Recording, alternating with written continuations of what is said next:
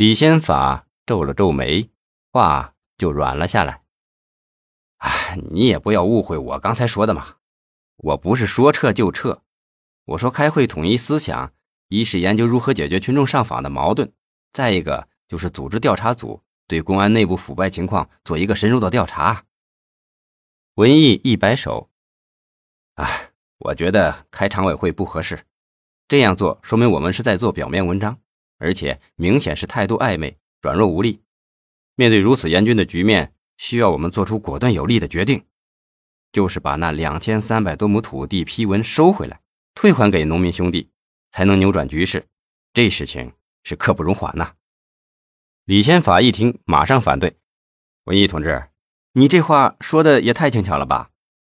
退还给农民兄弟，怎么可能啊？这个项目可是省委书记庞统一同志关注的。”而且你刚刚出国洽谈的那些项目中，有不少的外资就是冲着这个项目才敲定的。常委会是在你没到任时开的，你当然不知道我们在这里面付出的心血。你一句话就给退了，只怕没这么简单吧？文艺正在那里，不知道说什么才好。李先法接着说：“农民为什么闹事啊？他们这是眼红啊！当初的土地出让金是有点低。”可那也是当时的行情啊！这两年南疆房地产一炒，房价涨了几倍，土地出让金自然是水涨船高。现在他们却反悔，早干什么去了？你不能因为看着有些人一闹就担心了。对付这帮农民，不能按照他们的意思来。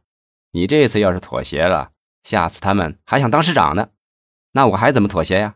拱手相让吗？文艺有些生气的问：“不能退还？”好啊，那你总有个办法吧？再这么闹下去，只怕你我都坐不稳当了。那你说怎么办啊？李先法干脆的说：“没有更好的办法，只有四个字。”哪四个字？李先法用满不在乎的口气说：“哼，缓兵之计。”文艺生气的站了起来，想往外走。这时，李先法桌上的保密电话响了。他和李先法不约而同的吃惊的盯住电话，文艺指了指，示意让他先接电话。李先法犹豫了一会儿，才拿起了听筒，一个低沉而熟悉的声音：“先法同志，怎么这么长时间才接电话呀？”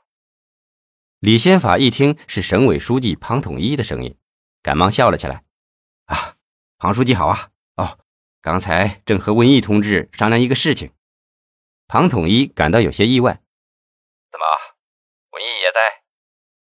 啊，是啊，我们在讨论关于天龙集团的事。有些群众呢，因为土地出让金的事正在上访，我们想商量一下，拿个处理方案。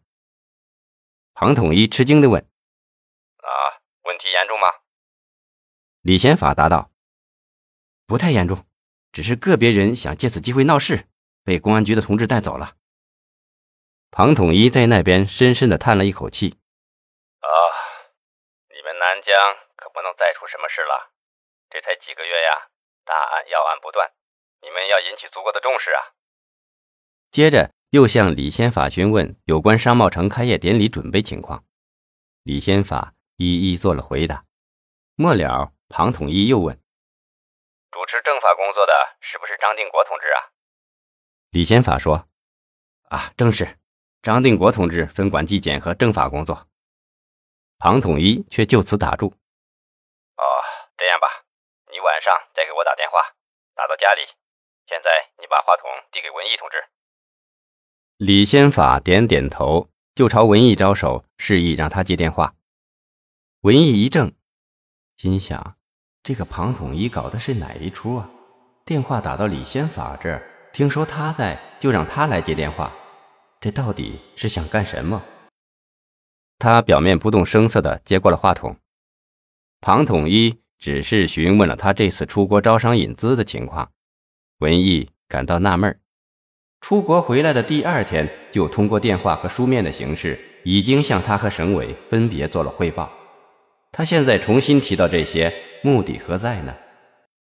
文艺正想一一的作答，庞统一却话题一转。你们的公安局局长宋继明受贿的事情，你知道吗？文艺惊诧地问：“啊，是我听说了一些，但没有证实。我也是刚刚和他谈过话，好像他并不知道这些事。纪检监察机关也正在着手调查呢。”庞统一严肃地问：“文艺同志啊，作为一把手，你不能袒护他呀？你怎么知道这事与他无关呢？”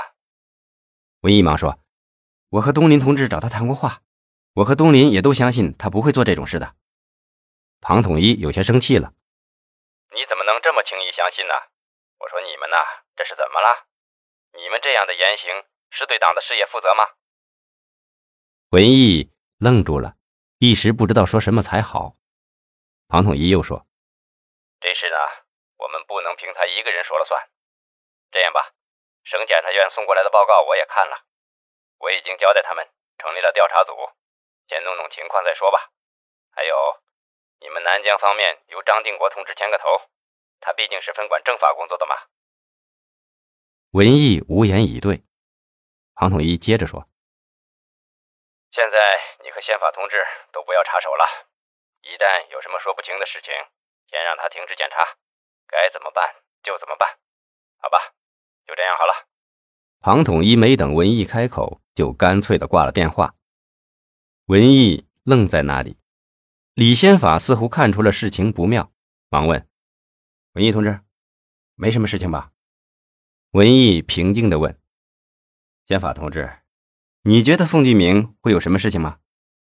李先法想了想，也说不出什么实质性的东西。